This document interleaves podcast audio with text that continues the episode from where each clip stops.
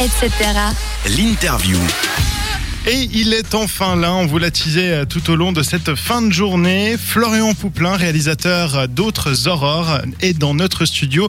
C'est un plaisir de te re- recevoir. Salut Florian. Salut, c'est un plaisir aussi d'être là à nouveau. Oui, et tu étais là dans 7e art il y a quelques semaines pour d'o- d'ores et déjà parler de d'autres aurores. Cette fois-ci, on va également euh, s'intéresser à, au fait que ce, ce court métrage doit s'envoler grâce à un We Make It et euh, on aura l'occasion d'en reparler tout au long de ces prochaines minutes. Donc euh, avant tout, je te propose déjà de te présenter un peu, de nous parler de, ton parcours en tant que, réalisateur, d'où tu viens, etc.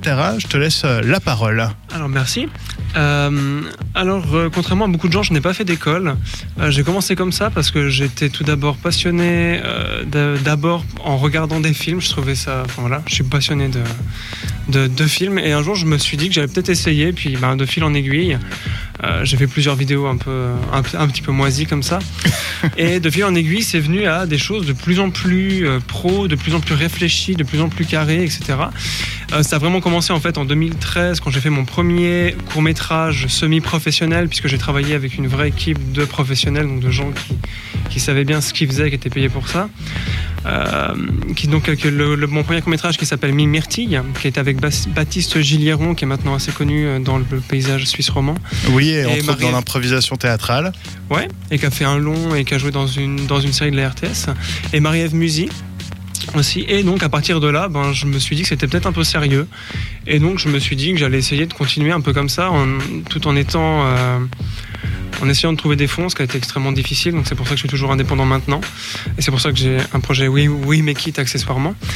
Euh, et voilà, donc je suis toujours au point où j'aime faire ça, c'est très fatigant, ça demande beaucoup d'énergie, mais je le fais parce que j'aime ça et que euh, je trouve le cinéma très intéressant euh, en tant que forme d'art. Je trouve que c'est de l'art total, comme disait Go- Godard. Et voilà. Très bien. Euh, J'aimerais te poser une question après, puisque tu es cinéaste indépendant, hein, et euh, justement être cinéaste indépendant en Suisse, est-ce que c'est pas un peu compliqué? Oui, c'est très compliqué. Disons que déjà, je pense que cinéaste tout court, c'est compliqué que ce soit euh, en Suisse ou en France ou ailleurs parce que c'est un métier qui rapporte pas beaucoup, surtout si tu as entre guillemets une âme d'artiste. Euh, parce qu'on sait très bien que les trucs qui marchent sont pas les trucs artistiques. Enfin, majoritairement, hein, il y a forcément plusieurs exceptions. Euh, mais donc en Suisse, oui, c'est assez difficile parce que parce qu'il y a très peu de choses qui sont qui sont faites, mais c'est normal, c'est un petit pays qui est coupé en trois langues, etc.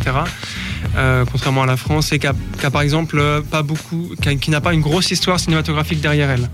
Voilà, si on compare ben, à la France encore une fois, il y a la nouvelle vague, etc. Enfin, il y a tout un. Voilà, mais oui, c'est compliqué, mais euh, heureusement, il y a plein de gens qui sont intéressés par ça et qui sont, bah, dans mon exemple, prêts à travailler gratuitement pour des gens comme moi. Et c'est aussi et surtout grâce à eux que ça a réussi à exister. Et euh, voilà. Enfin, quand on quand on veut, on peut. C'est un peu facile à dire, mais, mais, euh, voilà. Tu parles de, de financement, enfin d'argent, etc. Moi j'ai une question parce que je sais que j'ai étudié un petit peu ça vite fait à l'Uni. Je sais que la ville, enfin le, le- pays, la Suisse n'a pas une énorme culture au niveau, euh, bah, au niveau culturel. Ils n'ont jamais été très très intéressés à promouvoir euh, la culture en donnant de l'argent et ce genre de choses. Est-ce que, est-ce que euh, par hasard, je sais pas, par exemple la ville ou, ou tout simplement la confédération, est-ce qu'il y a moyen qu'elle t'aide ou qu'elle aide un, un jeune cinéaste qui a envie de, de s'essayer? Alors oui, c'est possible euh, dans les faits. Après, euh, En pratique, c'est plus compliqué. en pratique, c'est beaucoup plus compliqué parce qu'il faut, il faut déjà que tu aies une boîte de prod. En fait, et il y en a pas énormément qui font du court métrage en Suisse romande en tout cas. Euh, après, moi j'ai plusieurs connaissances qui ont créé leur propre boîte juste pour faire leurs films, mais bon, ça c'est un exemple assez répété. Enfin, même aux États-Unis, il y a plein de gars qui font ça. Euh, donc déjà, il faut que tu aies ça, et ensuite, il faut que tu rentres. dans- Enfin, c'est pas il faut mais quand on voit les films qui sont sponsorisés par des fonds institutionnels ou alors euh, par l'Office fédéral de la culture, ça, suit toujours. Enfin, on est. Il y, a un, schéma qui ressort en fait et euh, qui est bien ou pas. hein. Enfin voilà, ça chacun fait son propre avis, mais en l'occurrence pour des films un peu euh, différents, par exemple fant- fantastiques ou, qui essayent des choses un peu expérimentales, ça passe pas du tout parce que parce que ben parce que ça passe pas. Je sais pas vraiment pourquoi. je sais pas dans le- je suis pas dans leur tête. Je m'étais dit un temps que c'est parce que ils sont sûrs qu'il y aura pas de retour sur investissement. Et de toute façon, euh, je crois pas qu'il y ait beaucoup de films suisses ait fait beaucoup d'argent. Je sais pas, j'ai pas l'impression. Après, je sais pas. Euh, enfin voilà. Donc oui, ça, donc oui, c'est assez difficile et voilà. Très bien. Et euh, pour euh, pour terminer, j'aimerais te demander pourquoi le, le court métrage? Est-ce que c'est un, un début vers le vers le long métrage ou est-ce que tu veux vraiment rester dans le court parce que ça t'apporte une une forme différente? Non, non, le but c'est de faire du long, mec, mais euh, ça coûte cher. ça coûte cher à part si t'as un concept en fait. Et euh, en l'occurrence, euh, moi j'aime bien les belles images, j'aime bien, j'adore la mise en scène.